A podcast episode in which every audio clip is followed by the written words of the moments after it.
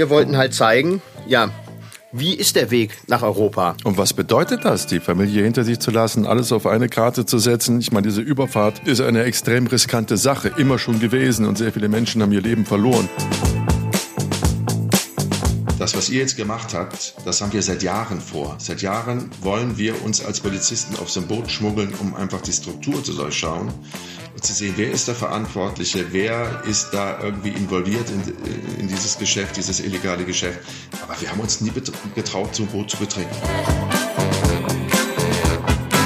Es gab ja dieses, dieses äh, ja, Emmy-Nominierungsheft, was man dann bekam, wo alle Nominierten ähm, aufgelistet wurden und dann, und dann konnte man immer ähm, ja, bei jedem einzelnen Fall halt auch sehen, wer dahinter steckte, was das äh, an Manpower ist. Und bei uns, bei uns, das war dann schnell abgehandelt, da waren dann, standen dann einfach zwei, zwei Namen. Einen wunderschönen guten Mittwoch, meine liebe Reblaus, und auch einen wunderschönen guten Mittwoch euch Menschinnen und Menschen da draußen. Sitzt du wieder im Führerhauptquartier oder was, Junge? ja, hier in meiner kleinen Wolfschanze. Genau. Das ist ja unglaublich. Ja. Das ist unglaublich. Ich brauche brauch immer, ich brauche immer ein bisschen mehr Tiefenschärfe, glaube ich. Weil äh, man sieht den ganzen Plunder, ja. Oh, mein Junge, was ist los? Hat Bayern schon angefangen? Kann übrigens sein, dass gleich immer einer Bayern-Schlachtrufe dazwischen ruft, weil ähm, wer spielt heute?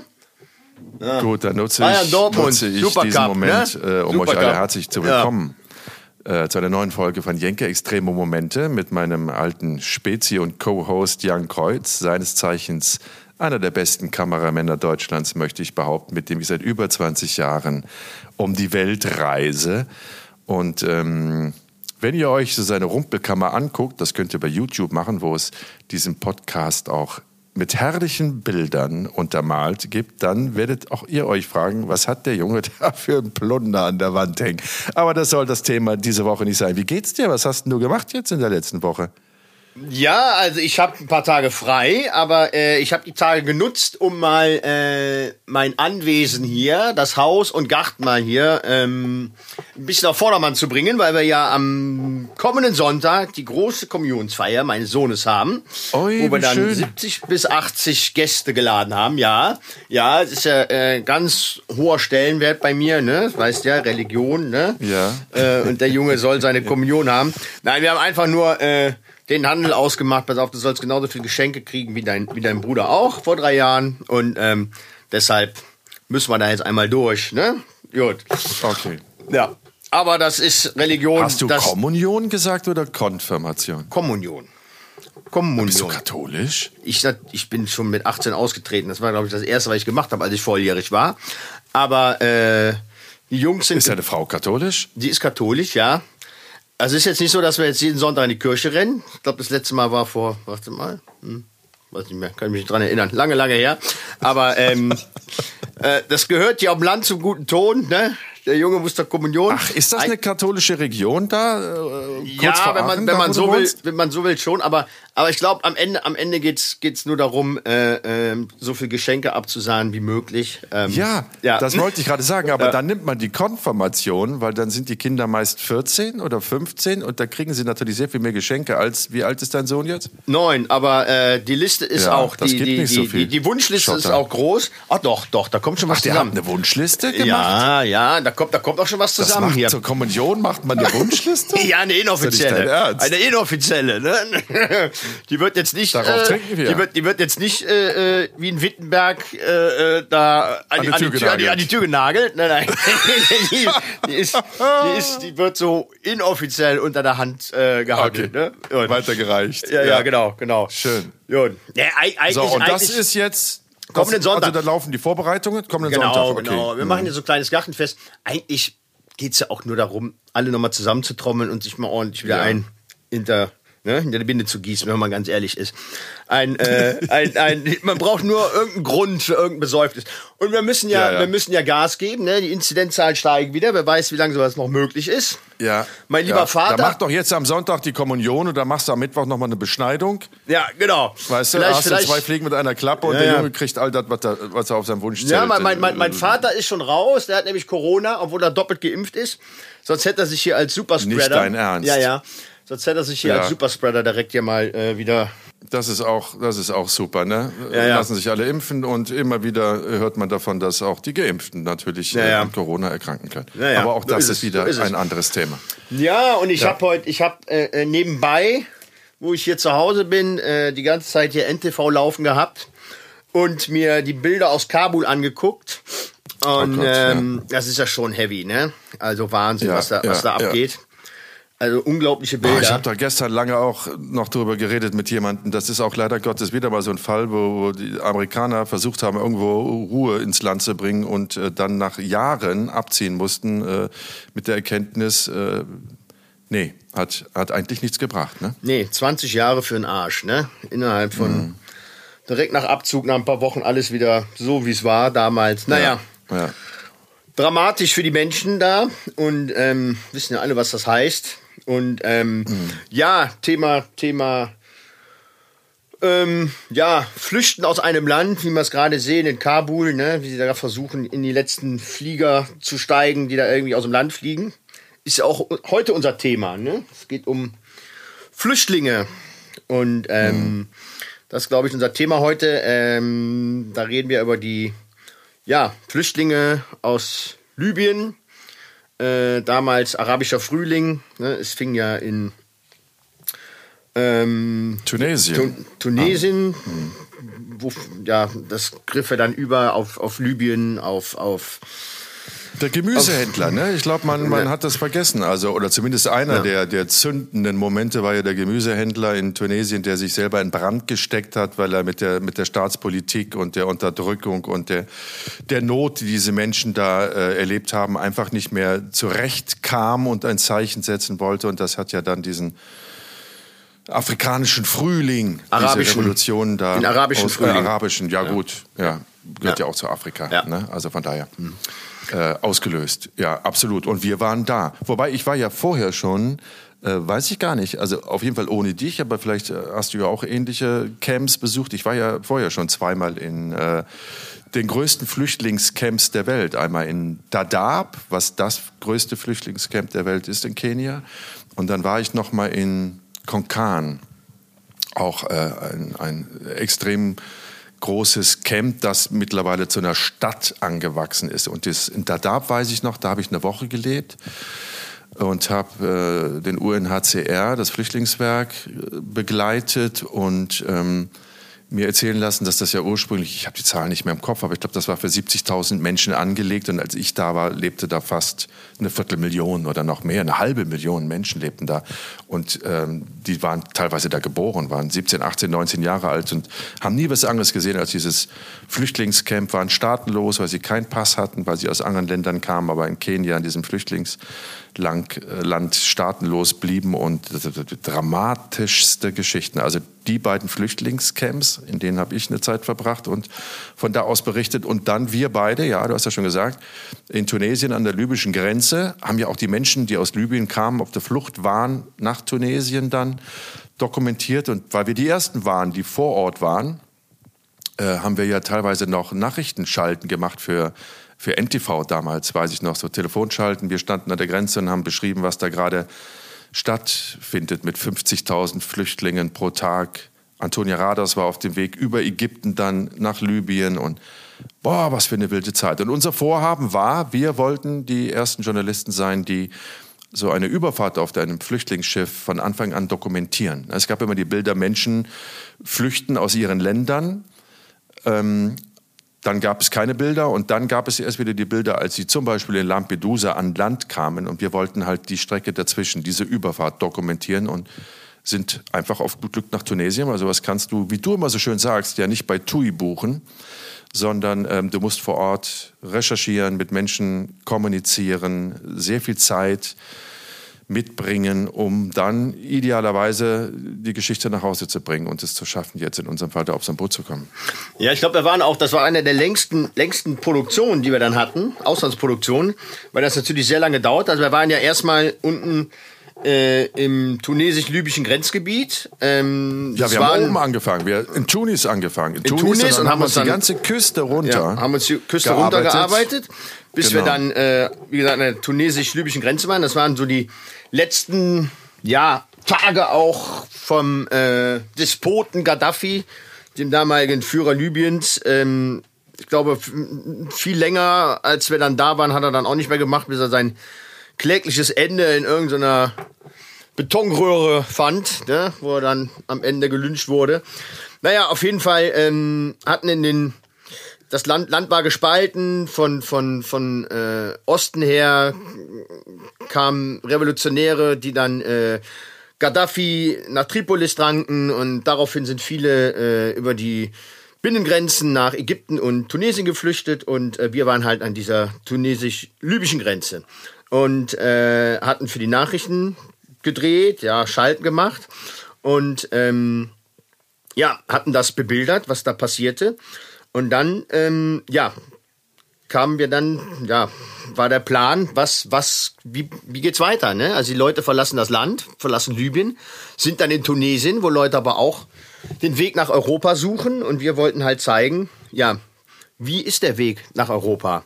Und ähm, und was bedeutet das, die Familie hinter sich zu lassen, alles auf eine Karte zu setzen? Ich meine, diese Überfahrt ist eine extrem riskante Sache, immer schon gewesen. Und sehr viele Menschen haben ihr Leben verloren auf so einer Überfahrt, weil die Boote nicht seetauglich sind, weil das Wetter äh, unvorhersehbar ist und in solchen Momenten dann auch einfach ähm, lebensgefährlich ist, Boote in lebensgefährliche Situationen bringt.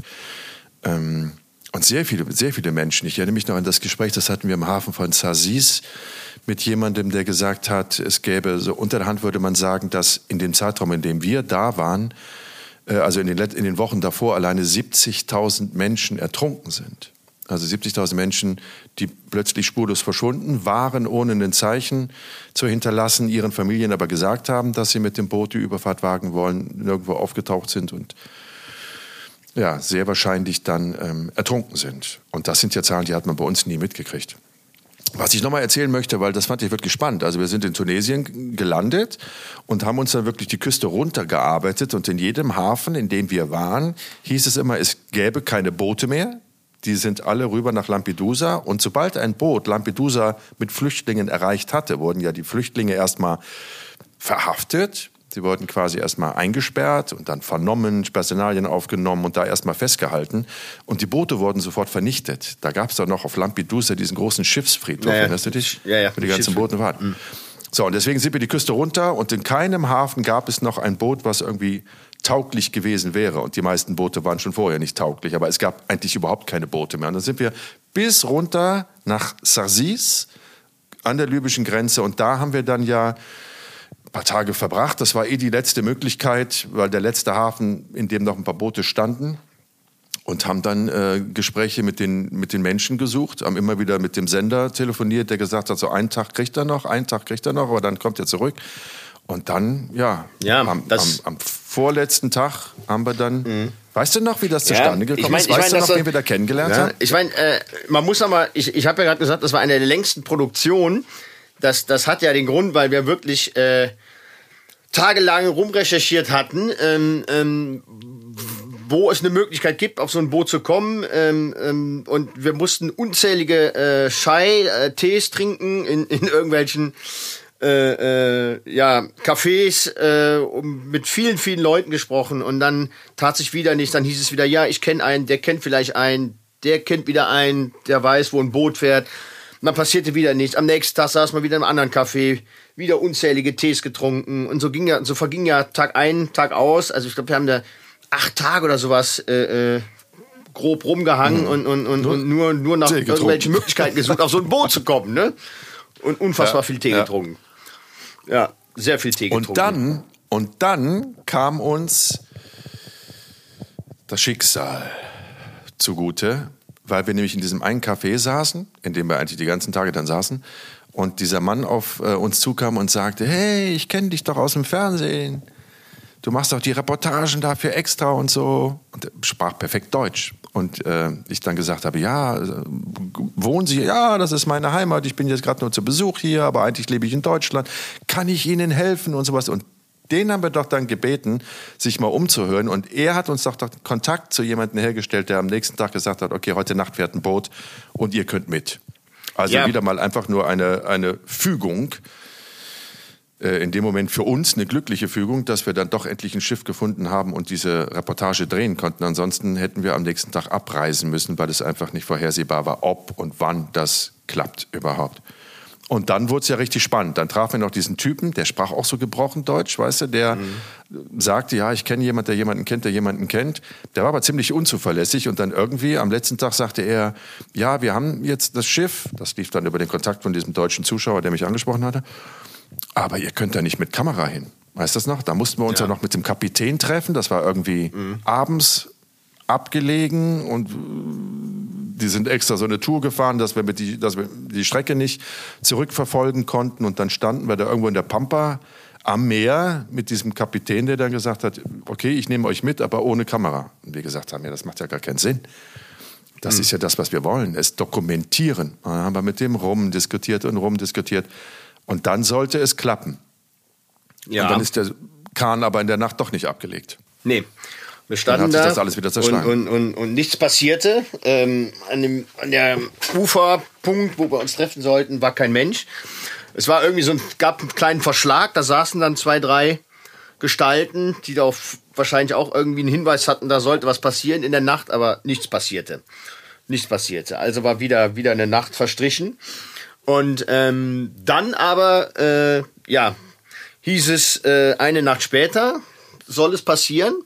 Und ähm, wir müssten aber dann in einen, wie war das noch, gesicherten ja, Hof oder Raum äh, uns treffen, wo wir dann auch den wir auch nicht verlassen durften die ganze Nacht. Also wir wurden da festgehalten. Also quasi, ja.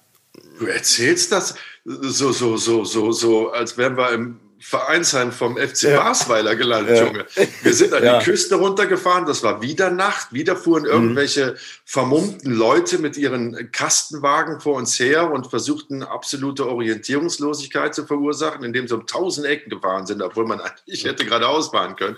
Und dann standen wir vor diesem Anwesen, das war ein total luxuriöses Anwesen, also irgendein sehr reicher, sehr einflussreicher mhm. auch Mensch in Tunesien hat sein Anwesen, diese Villa mit einem riesigen Garten und einem riesigen Hof und Nebengebäuden zur Verfügung gestellt, diesen, diesen Fluchthelfern. Und dann waren wir ja, wir waren ja, das war ja schon eine Gruppe von Pi mal Daumen 250, 300 Leute. Flüchtlinge, mhm. die da ja schon rumwuselten und es, es herrschte eine absolute Hektik und eine Angst und eine Unsicherheit. Es war dunkel und Geschreie war zu hören, Befehle waren zu hören, obwohl wir das natürlich alles nicht verstanden haben, was die jetzt genau da gesagt haben. Und dann hieß es doch nur, bitte kommen Sie mal hier rein. Dann ging das Tor auf und dann sind wir da hinter einer Mauer versteckt worden, ne? also gehalten worden. Und alle anderen mussten äh, in das gegenüberliegende Gebäude. Und das war der Moment. Ja, und, und, da, und da war halt die Ansage, äh, auf keinen Fall da drehen zu dürfen. Also wir durften da keine Bilder machen. Ich hatte aber zum Glück noch so eine, so eine kleine, kleine Kamera mit, so, so ein Fotoapparat damals, wo ich dann doch so ein paar Bilder mitmachen konnte. Ich weiß nicht, ich habe die einmal über die Mauer gehalten und da sah man dann immer diese, das waren auch so Kastenwagen, Vans und, und Pickups, wo dann immer wieder Leute drauf transportiert wurden zu den äh, geheimen Treffen der, ja, an die, an die Anlegestelle. Und so ein paar Bilder konnte ich dann doch noch, Gott sei Dank, drehen, um das zu bebildern. Es hieß dann aber auf keinen Fall dürften wir drehen, wenn die Leute halt aufs äh, Boot gebracht werden. Das war halt Ansage von denen. Und dann hatten wir, glaube ich, den, ja, wie war das denn noch, den, den äh, Kompromiss gefunden, dass wir halt das Einschiffen nicht drehen dürfen, aber dann auf dem Boot. Ab dann genau, dürfen also wir die Kamera anmachen. Ursprünglich eine halbe Stunde oder eine Stunde, nachdem das Schiff abgelegt hatte, da äh, hätten wir die Kameras erst anmachen dürfen. Aber ich möchte mal zurück zu, diesem, zu dieser Mauer, der, auf diesem Grundstück, auf dem sie uns gehalten haben. Da haben wir ja also bestimmt zwei Stunden nochmal gewartet. Ne? Bis dann irgendwann jemand kam und wir dachten die ganze Zeit, okay, die haben uns jetzt komplett abgezogen, die, die sperren uns jetzt weg. Die haben das Geld bekommen, ne? denn wir mussten wie jeder, jeder Mensch, der auf dieses Flüchtlingsboot wollte, jeder Flüchtling musste für die Überfahrt 1000 Euro bezahlen. Das mussten auch wir bezahlen, kein Cent mehr, aber auch kein Cent weniger. Die haben uns halt behandelt auch äh, wie ganz normale Fahrgäste, ne? also was den Fahrpreis angeht. Fahrgäste ist, ist, Fahrgäste ist gut, ja. Fahrgäste. Ja, ja, hört, hört sich an, als wenn. Genau, zwei, drei Stunden und dann äh, haben sie uns rausgelassen. Und wir sind dann in das gegenüberliegende Haus, mussten wir nochmal zu all den Flüchtlingen. Dann haben wir erstmal gesehen, wie viele das waren. Äh, überhaupt nicht zu zählen. So viele waren das. Und dann musste irgendwie alles ganz schnell gehen. Ich glaube, wir hatten drei Uhr nachts mittlerweile. Es war stockfinster. Dann haben wir dieses Gelände verlassen. Ja, vorher, vorher, vorher, muss man noch, vorher muss man noch sagen, wir hatten überlegt, wir hatten natürlich auch kleine äh, versteckte Kameras dabei und ähm, hatten überlegt, ob ich mir noch so eine, so eine Spionkamera ans Hemd mache.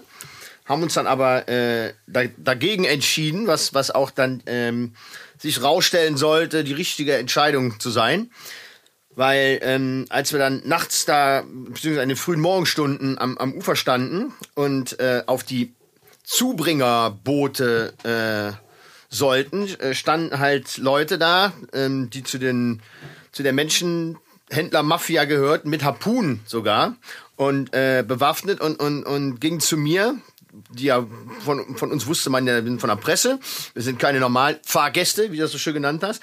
Und meinte dann auch Kamera Caché, Kamera Caché auf Französisch und hat mir noch mein Hemd hier runtergerissen, um zu gucken, ob ich da irgendwie verkabelt bin. Und äh, war es dann zum Glück nicht, weil äh, keine Ahnung, was dann passiert wäre, hätte er dann eine äh, ja, Spionkamera oder sowas gefunden, keine Ahnung. Die Aber standen noch mit Basies, die hatten eine Harpune ja. und die hatten hier Baseballschläger. Ja. Hatten sie auch noch. Also wir, wir standen da, also genau, wir wurden ans Ufer gebracht, dann haben wir noch gesehen, dass da ein Fünf-Sterne-Hotel war. Ich möchte jetzt die ja. Namen der Reiseveranstalter, die als ja. Fahnen da hingen und uns allen bekannt sind, mhm. nicht nennen. Mhm. Aber es war offensichtlich ein sehr begehrtes Luxushotel mhm. direkt an dem Strand, ähm, das jetzt zum Abfahrtsort von über 300 Flüchtlingen und uns wurde. Und dann standen wir in kohlrabenschwarzer Nacht. Wir mussten die Schuhe ausziehen. Jeder durfte nur eine Tragetasche äh, an Hab und Gut mit sich nehmen, standen wir da wirklich aufgereiht und warteten darauf, dass dieses kleine Gummiboot, wo immer nur acht, neun Leutchen drauf passten, auf dem offenen Meer verschwand, um auf das Hauptboot zu kommen, mit dem dann nachher die Überfahrt losgehen sollte. Ja, und das, das Hauptboot, das sollte man vielleicht an der Stelle auch nochmal beschreiben. Also man wusste ja nicht. Ähm, ähm wir, haben, wir haben vorher gesagt, pass mal auf, wir, wir machen jetzt hier kein auf, auf, auf Superhero und Super Ninja. Wir beide kommunizieren ganz offen und ehrlich miteinander. Und wann immer einer von uns beiden sagt, ich möchte das jetzt abbrechen, dann wird das diskussionslos beendet. Das war unser Ausstieg, Notausstieg, den wir uns beide zurechtgelegt haben. Und natürlich hat jeder auf den anderen gewartet. Wann zieht der jetzt die Reißleine oder macht er das? Und dann haben wir gesagt, okay, Du hast gesagt, ich gucke mir das Schiff an. Für mich ist das Wichtigste, dass das Schiff seetauglich ist. Ich bin jahrelang zur See gefahren. Ich glaube schon, dass ich das relativ schnell einschätzen kann, wenn ich das Boot sehe. Ähm, und dann haben wir gesagt, okay, das, das warten wir ab. Und dann sind wir genau mit diesem Gummiboot zu diesem alten großen Holzschiff gebracht worden. Ja, das war, das war äh, ein Fischerboot, stellt sich schnell raus. Also es war ein ähm, ja von, von, den, von den Leuten, von den Menschenhändlern aufgekauftes Fischerboot.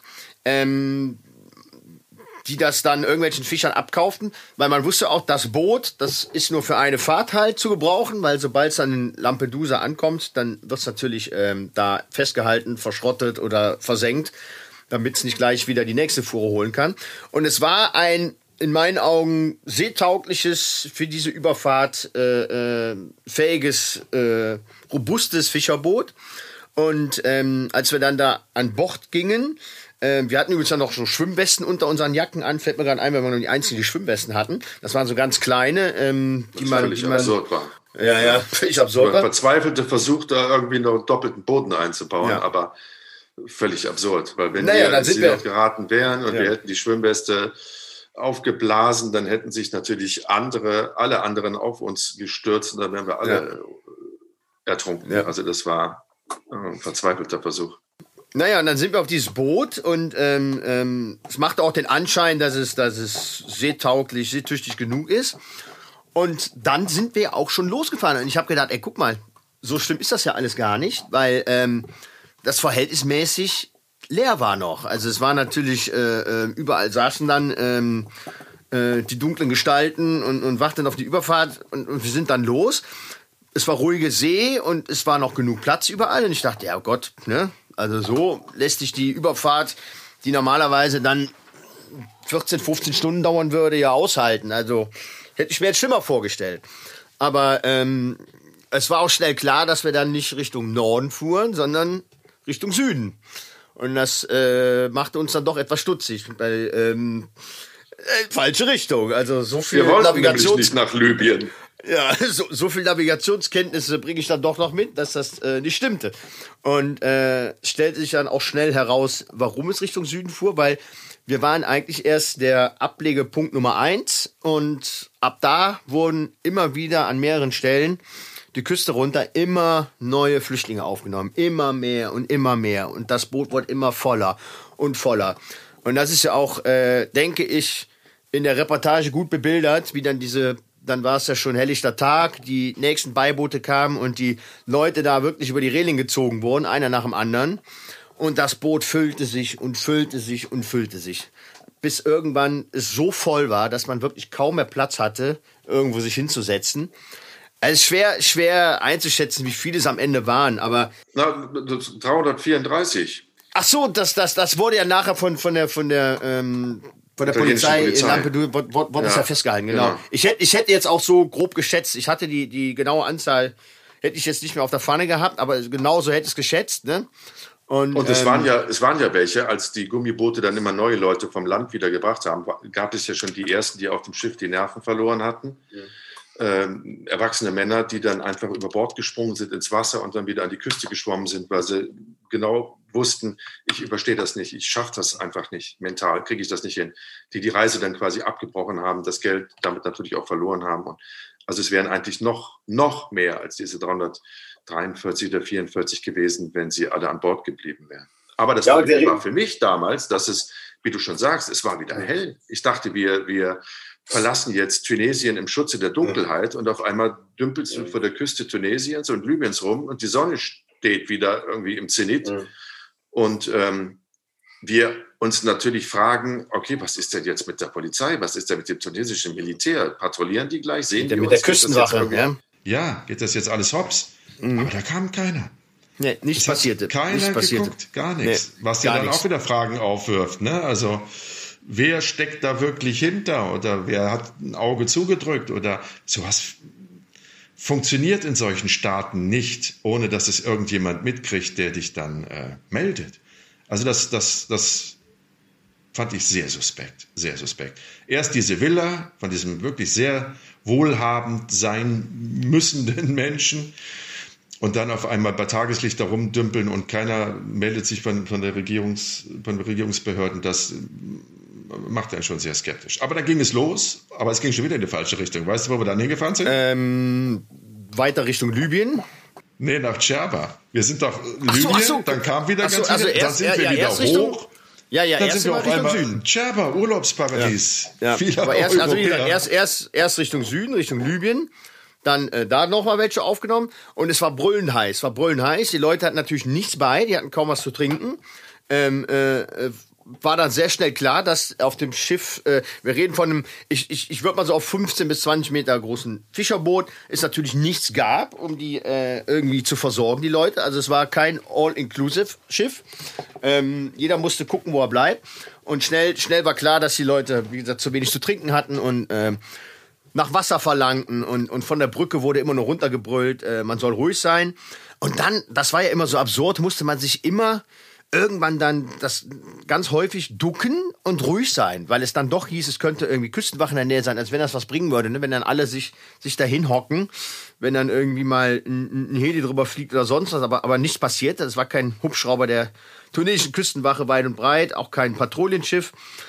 Naja, und so sind wir dann zusammengefärscht äh, äh, nach Djerba gefahren, genau. Dann auch nochmal welche aufgenommen. Und ähm, so hätte man sagen können, okay, jetzt können wir ja los. Äh, äh, Wetter spielt mit, alles wunderbar. Das war schon acht in Stunden an, später, in, acht in, Stunden, an, nachdem wir gestartet ja, sind. In Anführungsstrichen äh, äh, alles wunderbar. Und dann sind wir halt los. Und dann, ähm, ja, hat das, ist das Wetter umgeschlagen. Das kam dann erschwerend dazu. Also es ist ein Sturm aufgezogen. Darf ähm, ich noch kurz ergänzen, dass wir ja. einen Kollegen hatten, der ein freiberuflicher Kollege war, der eigentlich in Rom oder aus Rom berichtet hat fürs deutsche Fernsehen. Mit dem standen wir ja immer in Telefonkontakt und haben gesagt, pass auf, Udo, wir brauchen jeden Tag einen Wetterbericht und einen Seewetterbericht, damit wir dann immer noch entscheiden können, wird diese Überfahrt zu gefährlich oder kann man sie wagen. Und er immer sagte, nein, das Wetter ist gut, alles ist fein, das ist ganz stabil, das bleibt auch so. Ja, und dann auf einmal sieben Meter hohe Wellen, Sturm, eine Katastrophe. Und dann Menschen, die das erste Mal, also viele von ihnen, das erste Mal auf so einem Boot waren, also ganz sicher auf so einem Boot waren, waren ja oft, äh, ähm, also mit dem gebrochenen Französisch, was man dann noch hinkriegten, äh, wenn die Menschen auch gefragt, wo sie herkommen, was sie machten. Also vieles, viele waren Bauern, äh, äh, Landarbeiter, die das erste aber auch Viele dann, junge Studenten, daran erinnere ich mich. Studenten auch. Viele junge Studenten. Aber, aber alles andere als seetüchtige Leute, die dann das erste Mal auf so einem Kahn waren. Und wirklich, das war irgendwann nur noch ein einziges sich übergeben. Also so viele Leute, die seekrank wurden und, und, und sich erbrachen äh, äh, auf dem Boot. Also es war eine, eine riesige Lache an erbrochenen Kotze, die da rumschwamm. Äh, äh, äh, etwas verdünnt vom, vom, vom Meerwasser, von den Wellen, die da immer wieder drüber schwappten. Also es war wirklich Katastrophe. Also das, äh, den Leuten ging es so dreckig, die waren so am Ende. Man eingefärscht, äh, die Angst, dass das Boot vielleicht kentert, weil, weil, weil der. Weinend ja. lagen die in den Ecken und haben gebetet und haben geweint und haben sich übergeben und alles im Wechsel. Und wir ah, es war schon sehr, sehr. Nur und haben immer gedacht, war das jetzt, war das jetzt eine kluge Entscheidung jetzt, mhm. diese Reise. Ah, das waren, waren wirklich dramatische äh, äh, Stunden, mhm. das muss ich schon sagen. Also die, ähm, erstmal selber die, ja, die Angst zu haben, hält, hält der Kahn, ne? hält er das aus? Ähm, und dann das Leid dieser Menschen zu sehen, also die wirklich völlig verzweifelt waren. Die dachten, die, die, ja, kommen da nicht mehr lebend von runter, von dem Ding. Und ähm, ja, das war schon, war schon sehr hart. Aber ich meine, diese, ich denke, das haben wir aber auch geschafft zu bebildern. Also das war ja auch mit in dem Bericht. Also es waren schon, schon ja, durchaus dramatische Szenen, die sich da abspielten. Was das Ganze, der, der Wellengang und, und, und der Sturm, das Ganze hatte natürlich noch verschärfen sollen, halt diese Überfahrt, die dann auch wesentlich länger dauerte als ähm, ursprünglich mal die angedachten 14 Stunden. Wie lange waren wir dann insgesamt? Geworden, ne? 45 ja. Stunden. Ja. Statt aus 14, aus 14 wurden 45. Das war auch alles ein bisschen angedacht. Ja, und irgendwann also ich, ich, ich hatte ja auch noch versucht, äh, immer wieder mal auf die Brücke zu kommen. Wir hatten aber auch das, darf man ja nicht vergessen, also diese 45 Stunden hat es nachher gedauert. Wir hatten ja noch irgendeinen Maschinenschaden, ne? Irgendwann ging ja die ja. Maschine aus und der, der Maschinist verschwand irgendein im Keller und versuchte das wieder zu fixen, während das Boot von den Wellen da rumgeschubst wurde. Ähm, dann hatte ich persönlich die, die kälteste Nacht in meinem Leben und ich war schon an verdammt kalten Orten auf dieser Welt, aber dieses auf dem Meer zu sein, dieser, dieser kalte Wind, diese Müdigkeit, dieser Stress, diese Erschöpfung und diese Verzweiflung der Menschen um dich herum, ich habe geschlottert wie noch nie in meinem Leben. Weil, man muss auch dabei sagen, so es war Winter. Es war Winter, als wir da waren. Es war Februar. Februar. War und Februar. Äh, auch im Februar können Nächte mhm. auf dem Mittelmeer, gerade bei einem Unwetter, sehr unangenehm werden. Ja. Sehr kalt. Schweinekalt ja. werden. Und wir saßen alle, alle, die da hinten nun Platz gefunden hatten, aneinander auf Körperkontakt, um sich gegenseitig zu wärmen. Dann gab es ein paar Decken, die waren, wie du schon gesagt hast, voll Erbrochenem oder Diesel. Und ähm, das war ein Wurscht. Man hat sich damit zugedeckt und hat versucht, irgendwie so ein bisschen Wärme zu, zu generieren, weil man ähm, so geschlottert hat und das einfach nur noch wehgetan hat, dem Körper wehgetan hat, was wir, ähm, und wir, damit meine ich jetzt alle auf dem Boot, da an äh, Kälte, an, an Hitze tagsüber total verbrannt sind wir angekommen, die, die Menschen. Ja, dann äh, ähm, dehydriert, erschöpft, äh, ja, wirklich. Ja, und wo man, wo man dann, aber dann, wenn man, wenn man so erschöpft ist, wo man dann das, in der Lage ist, dann doch schlafen zu können. Ich weiß, ich habe mich dann irgendwann mal auf so einer äh, Seilwinde irgendwie mal hingehockt und da rumgekauert, weil das war der einzige Platz, wo man so ein bisschen ja, ich sag mal, in, in, in gebückter Haltung sich da so ein bisschen hinkauern konnte. Äh, hab dann da irgendwie eine Stunde oder sowas gestartet und dann bin ich dann runter in den Maschinenraum und hab mich wirklich dann da, als die Maschinen wieder liefen, dann neben den Hauptmotor gelegt, weil da irgendwie keiner runtergegangen ist und, und hab da neben, neben der Maschine gelegen, einfach nur den Kopfhörer, den ich hatte, um, um Ton zu machen, halt so als leichten Schutz übergezogen und hab dann da irgendwie, weiß ich nicht, vielleicht eine halbe Stunde oder eine Stunde geschlafen bis ich dann irgendwann wach das wurde. Das war halt eine vertraute Umgebung. Ja, du bist ja jahrelang Handelsmarine gefahren und ja, hast im Maschinenraum gearbeitet. Ja, ich habe im ne? Maschinenraum gearbeitet, eine Zeit lang. Deshalb ah. war, mir, war mir das Geräusch durchaus bekannt, aber ich musste auf den Schiffen, wo ich im Maschinenraum arbeitete, nie dort nächtigen. Also, äh, also ne, da, da gab's, ging's mir schon ein bisschen.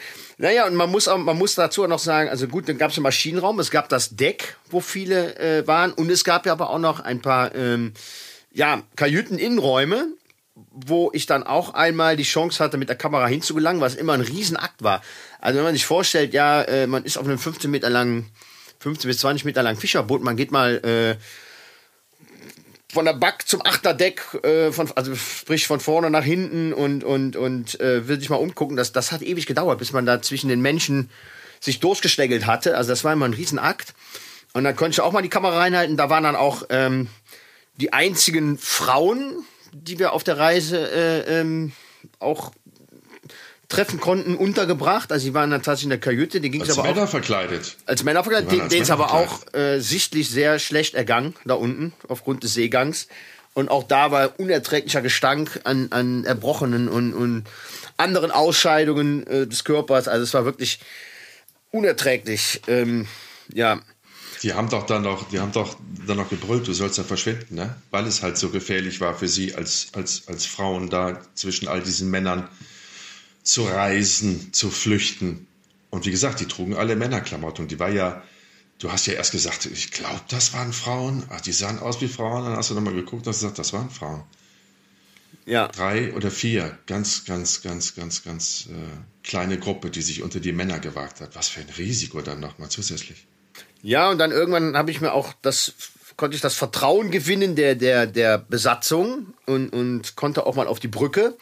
Ähm, also die Besatzung bestand aus, ich würde sagen, ja, drei, vier ja, Schleppern, die die Fahrt auch dazu nutzen, selber halt ähm, ähm, den Weg nach Europa zu wagen das Ding war also nach, bevor man Lampedusa erreichte, haben die ja alle ihre Posten verlassen, also auch das Steuer und so weiter. Und keiner, keiner äh, äh, wollte dann irgendwas damit zu tun haben und, und die haben sich dann unter die, unter die Flüchtlinge quasi, äh, ja, haben sich darunter geschlichen und, und versteckt, damit sie dann halt nicht äh, ja, haftbar gemacht werden konnten, wenn man dann ähm, in Lampedusa ankam.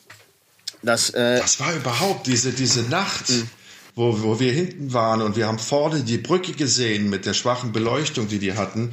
Das sah aus wie so eine Überfahrt auf einem fliegenden Holländer. Also dieses große Steuerrad, der Kapitän mit so einem Hoodie und einer Kapuze, dass man den auch nicht wirklich sehen und beschreiben konnte. Dann waren es bestimmt drei oder vier Leute, einer, der die, die Navigation übernommen hat oder zwei. Dann war einer, der immer uns Flüchtlinge im Blick hatte, der dann halt auch immer irgendwelche Gegenstände schmiss. Idealerweise war es mal eine Packung Milch, so ein paar Tetrapacks Milch, die er in die Menschenmenge geworfen hat, damit die irgendwas trinken können. Äh, dann war es aber auch, wenn die Menschen, also wir da hinten auf dem Boot nicht äh, so funktioniert haben, wie die sich das vorgestellt haben, nämlich zusammengefercht, mucksmäuschenstill da sitzen, Flaschen, die sie geworfen haben ne, mhm. in, die, in die Menge. Also es waren schon so vier, fünf Leutchen. Und ähm, die konnte man aber, wenn du da vorne nicht gewesen wärst und die gedreht hättest, hätten wir die Gesichter auch nicht beschreiben können, weil es war dunkel, die hatten ihre Kapuzen auf. War nicht wirklich leicht zu beschreiben, diese Menschen, aber du hast sie dann oben auf der. Haben die eigentlich mit dir geredet oder hast du die einfach nur gefilmt? Ja, immer so ein paar, paar Phrasen, die dann. Also, das waren. Einer, einer war mir äh, etwas freundlicher gesonnen, der äh, mich dann auch immer wieder mal nett begrüßte, wenn ich dann wieder oben auf der Brücke war. Also ich hatte es dann irgendwie drei, drei oder vier Mal geschafft, mal da, da hochzukommen. Äh, die anderen waren mir natürlich sehr, ja, ähm, kritisch gegenüber eingestellt und, und wollten natürlich auch nicht mit mir reden und hatten sich auch mal weggeduckt, wenn ich dann die Kamera äh, hochhielt. Ähm, einer, einer hatte ja auch mal äh, äh, die anderen Flüchtlinge mit, die auch hoch wollten, mit Messer bedroht. Das hatte ich dann auch mal irgendwie äh, mit der Kamera eingefangen. Das war leider nicht in dem Bericht. Das war ja noch das Schlimme, weil der, die, die Matz wurde ja so schnell zusammengeschnitten, dass es keine Chance gab, das Material vernünftig zu sichten. Leider, muss man an der Stelle ja auch mal erzählen. Ja, ja, dass ganz viele äh, äh, spektak spektakuläre Bilder äh, nie aufgetaucht sind. Ja. Wo ich dann noch nachher sagte, mal, warum hast du das nicht reingeschnitten, wie der, wie der die Jungs da mit dem Messer bedroht? Ich hab's nicht gefunden. Ich hatte keine Zeit äh, äh, mir das ganze Material äh, durchzusichten. Naja. Ich hatte vier oder fünf Tage und das war ja noch die Zeit, wo ich dann wirklich mit dem Material in den Schnitt gegangen bin, das eigentlich hätte sichten müssen, eine Sichtliste machen müssen, mich mit dem Cutter besprechen. Das, diese Zeit gab es überhaupt nicht. Mhm. Wir haben angerufen in Köln und haben gesagt, ähm, wir haben es überlebt und wir reisen jetzt quasi morgen nach Köln und da hieß es, innerhalb der nächsten fünf Tage muss der Film fertig sein, wir haben schon Programmplatz. Also irrtümlich ist viel zu schwach. Also eine völlig falsche Programmierung. Das wurde an einem Rosenmontag. Karneval, am Rosenmontag. Rosenmontag wurde diese dramatische Berichterstattung äh, versendet oder abgesendet und das war wirklich unfassbar. Aber gut, das, das war die Entscheidung damals. Da konnten wir nichts machen und deswegen ja, in der Tat hatte ich nicht genügend Zeit, ähm, die Vielfältigkeit dieses Materials nachher in dem Film unterzubringen was äh, uns beide ja zutiefst, ich weiß, wie wütend wir waren und wie verzweifelt wir waren, weil da, da, hast du so eine Geschichte und dann muss die unter Zeitdruck programmiert werden an einem Tag, wo es überhaupt keinen Sinn macht, dass sie gesendet wird und dass sie untergeht. Und die ist ja auch erstmal untergegangen, bis dann die Amerikaner in äh, New York gesagt haben, ähm, das ist so ein außergewöhnlicher Film, dass wir ihn für den Emmy nominieren. Und dann konnte man aber auch nichts mehr verändern dann wurde der Film auch da so gezeigt, wie er auf die Schnelle quasi zusammengeschnitten wurde. Ach, da werde ich heute noch böse, wenn ich dran denke. Ja, ja. Ja, ja, ja. Aber ich habe die Kassetten, ich habe das ganze Rohmaterial, habe ja. ich noch. Naja, auf jeden Fall. Naja, noch, noch sind wir ja auch nicht angekommen mit dem Boot. Also dann ähm, brach wieder eine Nacht ein und ähm, irgendwann wurden wir dann wach von, von hellen Scheinwerfern, die über unsere Gesichter schwebten. Und schnell war klar, dass das ein, ein Hubschrauber der, der italienischen äh, Küstenwache war, die uns dann natürlich irgendwann entdeckten und mit Geleitbooten. Frontex kam ja auch noch. Frontex ja. kam ja auch noch mit so einem größeren Schiff, so einem Kreuzer und ist dann quasi noch eine halbe Stunde neben uns hergefahren, so in, weiß ich nicht, kann so schwer einschätzen, Entfernungen auf dem Wasser, aber so zwei, drei Kilometer Entfernung haben die uns dann noch patrouilliert. Ja, also die letzten Seemeilen in den Hafen rein und dann wurden wir ja in den Hafen geleitet von ähm, äh, der ja, italienischen Küstenwache. Und dann ja, wurde angelegt. Äh, das ähm, das kriege ich nicht mehr genau hin. Also ich glaube, dass die letzten Seemeilen dann auch noch äh, italienische, ja, wie auch immer man sie nennt, Soldaten oder, oder, oder Lotsen. Matrosen, Lotsen, vom, Lotsen. Ja, oder Lotsen vom, von den Booten auf das Flüchtlingsschiff gekommen sind und genau. haben das dann, haben das dann quasi äh, ja, angelegt im, im Hafen von Lampedusa. Und dann wurde man sofort äh, ja, vom Boot geleitet und dann immer erkennungsdienlich äh, äh, quasi behandelt. Also man wurde fotografiert, es wurden Fingerabdrücke genommen und dann wurde einer nach dem anderen halt vom. Du springst so, Junge. Ja. Jetzt bau mal ein bisschen Dramatik auf. Okay, das ist dann dein Erkennungsdienstlich. ja, ja. So, pass auf. Das Schiff war die letzte, das ja. Schiff war die letzte Dreiviertelstunde führerlos, weil, wie du schon gesagt hast, die ganze Mannschaft von der Brücke hat sich zwischen die, unter die Flüchtlinge gemengt. Das heißt, wir dümpelten da führerlos auf dem, auf dem Mittelmeer rum und dann kam dieses italienische Küstenwacheboot, hat angelegt und dann ist irgendein Kapitän hat das Schiff dann übernommen und hat es in den Hafen von Lampedusa gelotst. Und weil wir das erste Schiff waren seit drei oder vier Wochen mit Flüchtlingen, war das mediale Interesse natürlich gewaltig. Das heißt, da nachts um, was war es, drei Uhr, vier Uhr, standen da Dutzende Journalisten und Kamerateams und unser Schiff wurde jetzt halt in den Hafen da gefahren und ähm, alle wunderten sich natürlich, warum da ein Licht an Bord ist. Und das Licht war die Kopflampe deiner Kamera. Und je näher wir kamen, desto größer war natürlich das Erstaunen, dass da jemand mit einer Kamera auf einem Flüchtlingsboot steht und das dokumentiert. Und deswegen waren wir, nachdem das Schiff dann äh, angeleint wurde, die ersten, die verhaftet worden sind. Zu uns kamen die Carabinieri, sehr freundlich, aber auch sehr bestimmt, haben uns ähm, und gebeten, erstaunt mit ihnen und. Sehr erstaunt. Wir, weil wir, weil ja, total erstaunt. Alle waren erstaunt. So, und dann sind wir wie in so einem italienischen Mafia-Film in den äh, schwarzen Alfa Romeo hinten gesetzt worden und dann mit Tatütata vom Gelände entfernt worden. Und dann erst hat man sich um die vielen Flüchtlinge gekümmert und hat die dann, wie du schon sagst, in Bussen abtransportiert, um sie dann erkennungsdienstlich äh, ja, zu erfassen. Und dann saßen wir auf dem Polizeirevier völlig verbrannt, völlig übernächtigt und haben gesagt, können wir uns nicht bitte erstmal äh, ins Hotel drei, vier Stunden ins Bett legen und dann, dann weiter sprechen. Nein, nein, nein, wir müssen das jetzt erstmal klären. Und wer sind Sie, was machen Sie? Und die waren natürlich gedacht, was sind das für Bekloppte da mit einer Kamera auf dem Flüchtlingsboot, von dem man nicht weiß, ob es ankommt. Und dann sagte doch der, dieser Kommissario zu uns, ähm, okay, dann, dann geht ihr erstmal schlafen, aber dann möchten wir all die Informationen haben, weil das, was ihr jetzt gemacht habt, das haben wir seit Jahren vor. Seit Jahren wollen wir uns als Polizisten auf so ein Boot schmuggeln, um einfach die Struktur zu durchschauen und zu sehen, wer ist der Verantwortliche, wer ist da irgendwie involviert in, in dieses Geschäft, dieses illegale Geschäft. Aber wir haben uns nie getraut, so ein Boot zu betreten.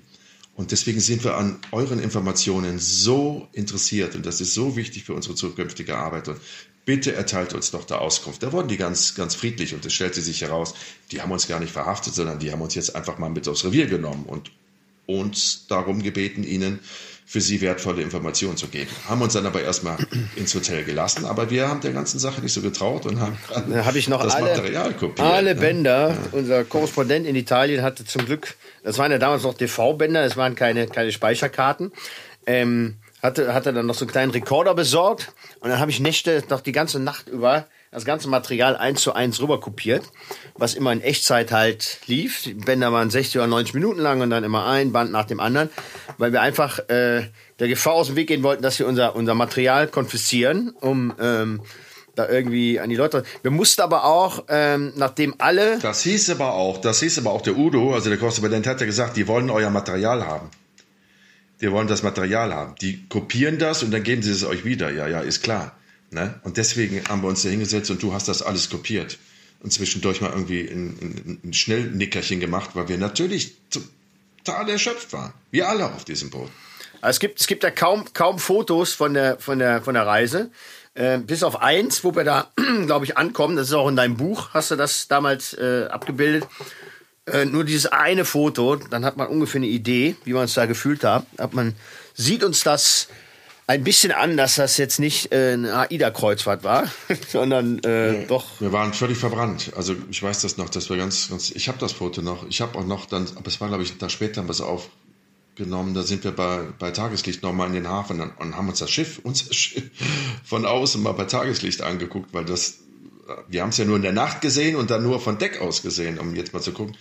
Das war ein Schrotthaufen. Natürlich ein, ein alter, durchlöcherter Kahn, wo wir wirklich nur lieben Gott jeden Tag dreimal danken können, dass das gut gegangen ist. Das hätte auch anders ausgehen können. Ja, wir durften ja erst die Insel verlassen, nachdem wir dann, also nachdem alle anderen auch fotografiert worden sind und, und äh, Fingerabdrücke genommen wurden, sollten wir nochmal äh, uns alle keine Ahnung, über 300 Fotos von den, von den angelandeten Flüchtlingen angucken, um dann zu sagen, wer denn von denen äh, zu, den, zu den Schleppern gehörte.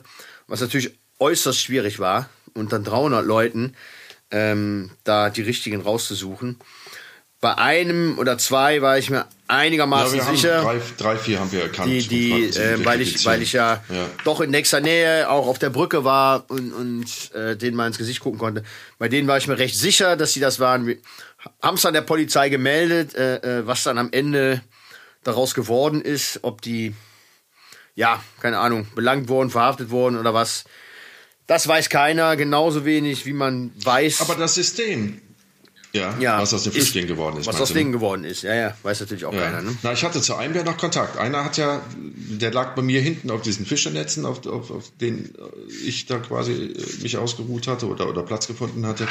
Und der sagte, er wollte unbedingt nach Paris, weil er da Familie hatte oder Bekannte hatte und ähm, er wollte in die Gastronomie. Und der hat mir dann ja noch mal ein Jahr später wirklich eine E-Mail geschrieben, dass er da ist und dass sein Leben sich verändert hat und dass er der glücklichste Mensch der Welt ist und dass das sich alles gelohnt hat und dass er da in einem Hotel arbeitet, in der Küche und so.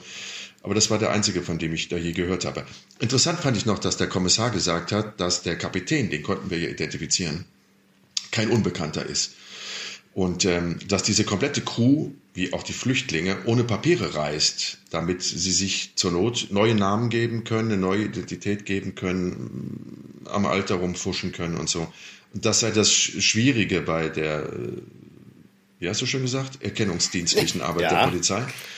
ähm, dass man da gar nicht weiß, wen man da vor sich hat und das einfach glauben muss, wenn die jetzt äh, deinen Namen sich zurecht fantasieren. Aber der Kapitän war bekannt und das Prozedere, das fand ich so erschreckend, ist, dass die Polizisten gesagt haben, der ist jetzt drei Monate bei uns im Gefängnis und dann müssen wir den wieder gehen lassen.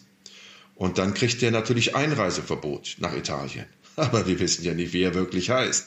Das heißt, äh, unserer Erfahrung nach reist der zurück nach Tunesien, schnappt sich das nächste Boot, lässt sich als Kapitän wieder anheuern, kommt unter einem völlig anderen Namen wieder nach Lampedusa und wir haben den hier die nächsten Jahre noch sitzen. Wir können ihn aber nicht länger verhaften, weil das ist ein Flüchtling. Die Gesetze waren damals so ausgelegt, ähm, dass man sie nach einer kurzen Zeit halt wieder abgeschoben hat in ihre Ursprungsländer. Und so ist das quasi so ein Teufelskreislauf, ähm, dem die Polizei da irgendwie nicht beikommen konnte und deswegen halt so an unseren Informationen, die wir sammeln konnten, bei der Recherche, bei der Arbeit in äh, Tunesien, um diese Kontakte herzustellen zu den Menschenhändlern, gewonnen haben. Aber erschreckend ist das, dass die Polizei wirklich gesagt hat, das wird erst Ruhe geben, wenn es keine Boote mehr gibt. Wenn es wirklich keine Boote mehr gibt. Dann werden vereinzelt noch Menschen versuchen, diese, weiß ich nicht, wie viele Kilometer das sind, 300 Kilometer höchstens äh, zwischen der tunesischen Küste und Lampedusa zu schwimmen. Aber da werden sie irgendwann relativ schnell feststellen, dass das natürlich nicht machbar ist. Und dann erst wird dieser Flüchtlingsstrom aufhören. Und deswegen verschrotten wir, italienische Polizei, O-Ton, alle Boote hier in Lampedusa, um ihnen einfach die Beförderungsmittel zu nehmen. Aber gegen die Menschen und die Menschen im Hintergrund vor allem. Ich meine, das ist jetzt ein Kapitän. Das ist ein Kapitän, aber das ist nicht der Organisator. Das sind nicht die Leute, die sich die Taschen damit voll machen. Wir haben das nochmal ausgerechnet. Guck mal, bei diesen, sagen wir mal, 340, 340 Menschen an Bord, 1000 Euro Fahrpreis, das sind 340.000 Euro. Lass mal diesen alten Fischkotter, lass dir mal für 10.000, 15.000 Euro äh, gehandelt worden sein, dann das was werden die Leute gekriegt haben? Der, der Kapitän vielleicht 4.000, 5.000, weil es ein riskanter Job ist. Sind wir mal ganz, ganz großzügig ziehen viele Kosten ab, dann hat diese Überfahrt 300.000 Euro den Leuten, die das Sagen haben, gebracht. Und das war eine Überfahrt von unzähligen Überfahrten. Also ein extrem lukratives Geschäft. Und deswegen, ja, wurde das natürlich erfolgreich über Jahre betrieben. Und wer jetzt wirklich dahinter steckt, das ist ja, wenn ich richtig informiert bin, bis heute nicht ans Licht gekommen. Von wem das unterstützt wird, von welchen ja, ja, Menschen auch immer. Es hat ja auch, also nachdem die äh, Reportage ja doch etwas despektierlich behandelt wurde vom auftraggebenden Sender, muss man an der Stelle ja mal sagen, äh, im Nachhinein doch noch ziemlich Wellen geschlagen und, und auch ein bisschen polarisiert. Ne? Also es gab ja auch Stimmen, ähm, ja, hm, wie, wie konnte man, ähm, also es gab, es gab zwei Lager. Die einen sagten ja gut, dass man das mal zeigte, äh, um mal zu wissen, wie, wie die ganzen Zusammenhänge sind. Und äh, dann gab es die Stimmen, die sagten ja, wie kann man das unterstützen, ne? auf so einem Boot mit draufzusteigen und, und äh, dafür Geld zu bezahlen. Ne? Das war genau genommen eine Stimme. Das war der Kollege, der, als wir in Lampedusa im Morgengrauen ankamen, sofort ein Interview von uns wollte. Ein Kollege von einem Wochenmagazin, das dann ähm, auch digital online äh, war und äh, dem ich gesagt habe, sei mir nicht böse, wir sind gerade angekommen, wir sind total erschöpft und wir müssen jetzt erstmal uns ordnen und ähm, dann kann ich dir jetzt auch keine Informationen geben. Also schließlich arbeite ich im Auftrag eines Senders und das und der war so pisst, dass wir den da einfach haben stehen lassen. Mit Argumenten, mit guten Argumenten. Wir waren ja auch freundlich und sowas, dass der dann so geschrieben hat. Weil ich weiß noch, dass der am Ort gesagt hat, boah, das war ja, das ist ja unglaublich, das ist ja einzigartig, was ihr da geleistet habt. Respekt und wie war das denn? So, dann habe ich gesagt, nee, tut mal. Und dann wurde das auf einmal, wie kann man das machen? Packt mit den Menschenhändlern und keine Ahnung was. Das war definitiv einfach diese enorme Frustration, dass der von uns überhaupt nichts erfahren hat. Und da steht das um. Das war aber, soweit ich mich erinnere, vielleicht gab es noch einen zweiten, zweites, äh, eine Zeitschrift oder Zeitung, die da, was Kritisches geschrieben hat, aber die, die anderen haben positiv berichtet und haben gesagt, ja, Respekt, dass man jetzt auch wirklich diesen Teil der, der Krise oder der, der Flüchtlingsfahrt dokumentieren konnte, weil nicht, dass ich das jetzt vergleichen will mit einer Kriegsberichterstattung, aber da stehen auch Kollegen vor Ort in extrem gefährlichen Situationen, weil sie von da berichten wollen, weil sie das Leid, die Not der Menschen vor Ort dokumentieren wollen. Nichts anderes haben wir gemacht. Nichts anderes haben wir gemacht. Es war, wenn du so willst, ein, ein Kriegs- oder Krisengebiet für diese 45 Stunden, in dem wir uns befunden haben, wo es keine Lebensversicherung gibt. Ne? Und deswegen, das haben, glaube ich, die meisten haben das so gesehen, die meisten haben es auch so bewertet, bis auf, wie gesagt, den, der eine Kollege, der da äh, enttäuscht war oder verärgert war, dass wir mit ihm nicht als erstes gesprochen haben. Ja. Und dann gab es die Nachricht aus New York, ähm, diese Dokumentation ist äh, für den Emmy nominiert. Und da war ja sowieso dann Ruhe. Dann haben sie alle gesagt, oh, wow, wie außergewöhnlich, eine deutsche Reportage für den internationalen Emmy den Preis überhaupt für Fernsehjournalisten. Ähm, ja, nominiert mit, mit, mit vier, vier oder fünf anderen Reportagen weltweit. Ja, großen Dokumentationen aus Kanada, China, also wirklich riesige Dokumentationen. Ja, muss, muss, man an der Stelle allein im Abstand eine Stabliste ja, ja. von 50 Leuten. Das muss man an der Stelle mal erzählen. Waren, wie viel waren wir? Ja, zwei. zwei. Richtig, also wir es waren gab, zwei. Es gab ja dieses, dieses ja. Äh, ja, Emmy-Nominierungsheft, was man dann bekam, wo alle Nominierten ähm, aufgelistet wurden und dann, und dann konnte man immer, ähm, ja, bei jedem einzelnen Fall halt auch sehen, wer dahinter steckte, was das äh, an Manpower ist. Äh, ge gewonnen hatte, glaube ich, eine kanadische Produktion, wo, ich weiß nicht, 30, 40 Leute daran beteiligt waren. Und bei uns, bei uns, das war dann schnell abgehandelt. Da waren dann, standen dann einfach zwei, zwei Namen. Ich glaube, wir haben noch nicht mal einen Abspann, wir haben noch nicht mal einen Abspann gekriegt, glaube ich. Da stand nur eine Produktion von. ja. ja. Und man muss, man muss erst auch mal sagen, ja, was, mit was für einem ja, äh, äh, ja, Equipment wir da wieder unterwegs waren. Ich hatte noch nicht mal ein Stativ mit, ne? Es war einfach nur so eine kleine bessere. Der Ton auf Automatik. Ja, wir hatten noch nicht mal einen Tonmann dabei. Es waren wirklich nur du und ich und eine Videokamera. Kleine bessere Consumer-Kamera. Äh, Erika, ja. genau, Erika Mustermann auch immer hat, wenn sie mit ihrem Mann nach äh, Rimini fliegt. Ja. Weißt du, was mir in dem Zusammenhang einfällt?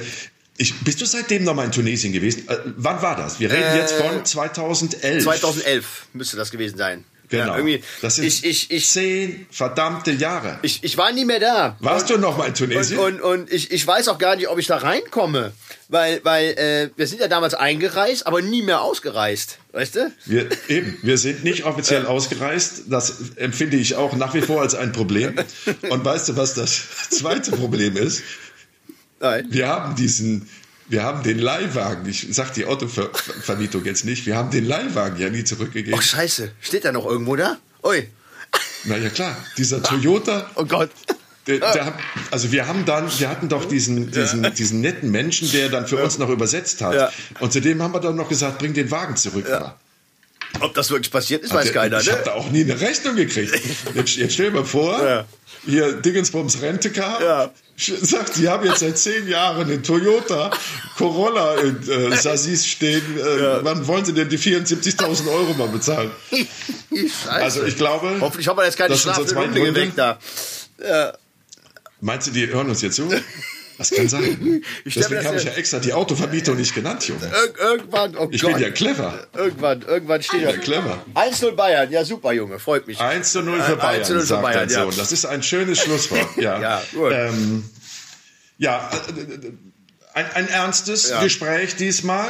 Äh, weil es ernste Zeiten sind, ja. ganz genau. Und wenn man wirklich nach Afghanistan schaut, dann dann wird einem wieder bewusst, äh, in welchem Leid diese Menschen in diesem Land, wie in vielen Ländern zurzeit leider Gottes auf dieser Erde stecken, aber jetzt gerade halt auch in Afghanistan und ähm, wie groß die Verzweiflung auch sein muss für die Menschen, die sich wirklich Schutz und eine Lebensverbesserung erhofft haben durch die Präsenz der Amerikaner und die da jetzt enttäuscht zurückgelassen werden äh, und äh, sich wieder diesem fürchterlichen Regime der Taliban ausgesetzt fühlen katastrophal. Und das hat in uns halt wirklich diese Erinnerungen geweckt, die wir vor zehn Jahren auf dem Flüchtlingsboot nach Lampedusa in natürlich einem viel, viel kleineren Ausmaß äh, gespürt haben, aber in Kontakt mit den Menschen waren, die ihre Länder halt verlassen haben. Flüchtlinge waren aus unterschiedlichen Gründen, weil in ihren Ländern Krieg herrschte, weil in ihren Ländern wirtschaftlich äh, desolate Zustände herrschen. Das war ja immer die Frage, die wir den Menschen auf dem Boot gestellt haben. Warum riskierst du dein Leben äh, und machst dich auf den Weg nach Europa, wo du gar nicht weißt, ob du ankommst und was dich dort erwartet, ob du überhaupt Erfolg hast. Und so, so einstimmig haben eigentlich alle gesagt, es gab oder gibt für uns keine Alternative. Wir sind in Tunesien verloren. Wir haben keine Zukunft. Unsere Familien haben keine Zukunft. Wir sehen unseren Kindern täglich beim Hungern zu. Und das können wir einfach nicht ertragen. Und deswegen setzen wir unser Leben aufs Spiel in der Hoffnung, eine bessere Zukunft vorzufinden. Also ganz dramatisch. Deswegen heute eine etwas ernstere Folge.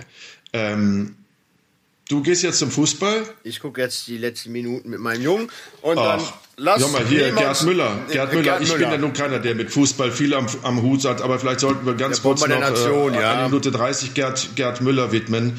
Das ist ja die Zeit, wo ich absoluter Fußballfan war. Ne? Sepp Meyer, Franz Beckenbauer, Gerd Müller, Uli Hoeneß und so weiter. Das sind die Namen, die mir alle vertraut waren und Gerd Müller war mein Superhero. Keiner hat, wissen wir alle, so viele Tore geschossen, aber keiner hat auch solche Tore geschossen. Dieser kleine Kerl aus, was? Nördlingen kommt da, glaube ich, aus, ne? Ja. Ja, und ähm, 75 Jahre alt, gestorben. Die letzten fünf Jahre wusste ich gar nicht. Im Pflegeheim ja, schwer ja, dement. Lange Alkoholiker verbracht. auch, ah. der Arme. Ja. Freunde, genießt das Leben. Genießt das Leben, wenn es euch gut geht, wenn ihr gesund geht, wenn ihr über die Runden kommt. Genießt das Leben. Das kann man sich jeden Tag immer wieder nur vor Augen halten, weil keiner weiß, was morgen ist. Was für ein philosophischer Schluss. Ja. Herzchen. Okay, ich äh, wir hören was. uns nächste Woche nicht. Nein, ja? dann in zwei ich, Wochen ich, vielleicht, nein, wieder, vielleicht wieder mit einem lustigen Thema. Ich werde mal überlegen, ne, was wir da mal an, genau. anziehen können. Such, such mal was. Ach, es gibt doch auch. Ja. Na, man muss auch diese ernsten Themen mal besprechen, weil das gehört natürlich auch zu extreme Momente, die wir beide in über 20 Jahren erlebt haben. Es ist nicht immer nur lustig, sondern ganz oft sehr dramatisch gewesen. Also, ne? Das ist ja das Spannende. Das ist ja das Vielseitige in unserem Beruf gewesen. Nächste Woche spreche ich mit Dr. Peter Kenning darüber, wie sehr Werbung uns im Leben beeinflusst. Jetzt wird ihr sagen, warum das denn? Was soll das denn? das ist so ein kleiner Vorgeschmack auf das nächste Experiment, was es ja am 30.08. gibt, zum Thema Konsum. Was brauche ich wirklich und was ist überflüssig? Da habe ich ein wirklich extremes Experiment gestartet. Und dieser Mensch wird das nochmal einordnen, wie sehr wir von der Werbung beeinflusst werden, ohne dass wir es wissen. So unterbewusst. Oh, das ist teilweise recht perfide. Ansonsten würde ich euch da draußen noch bitten, bei iTunes eine Rezension zu hinterlassen. Hat euch das gefallen, was wir gemacht haben? Hat es euch nicht gefallen? Hat es euch sehr gut gefallen? Dann gerne fünf Sterne. Ja, so eitel sind wir. Da freuen wir uns auch drüber. Ähm, ansonsten könnt ihr uns natürlich Kommentare hinterlassen bei ähm, YouTube. Da gehen wir auch regelmäßig drauf ein. Preise sind alle verschickt. Die Bücher und CDs, die wir euch versprochen haben, sind alle raus. Hat Kevin mir versprochen und auf Kevin ist Verlass. Und ähm, ja, ansonsten könnt ihr uns noch bei Instagram Jenke Extreme Momente Kommentare schreiben oder das ein oder andere Foto aus den letzten 20 Jahren anschauen. Vielen Dank fürs Zuhören. Bei YouTube vielen Dank fürs Zuschauen mein Sonnenschein. Ja, wir sehen uns und hören uns ganz, ganz bald wieder. Okay. Lasst es dir gut gehen. Danke. Und äh, lasst es euch auch gut gehen. Bis zum nächsten Mittwoch. Denke, extreme Momente. Tschö. Adios. Jenke Extreme Momente ist ein Podcast von der DPU, der Deutschen Produktionsunion. Neue Folgen gibt es immer mittwochs um 0 Uhr 1. Until next week.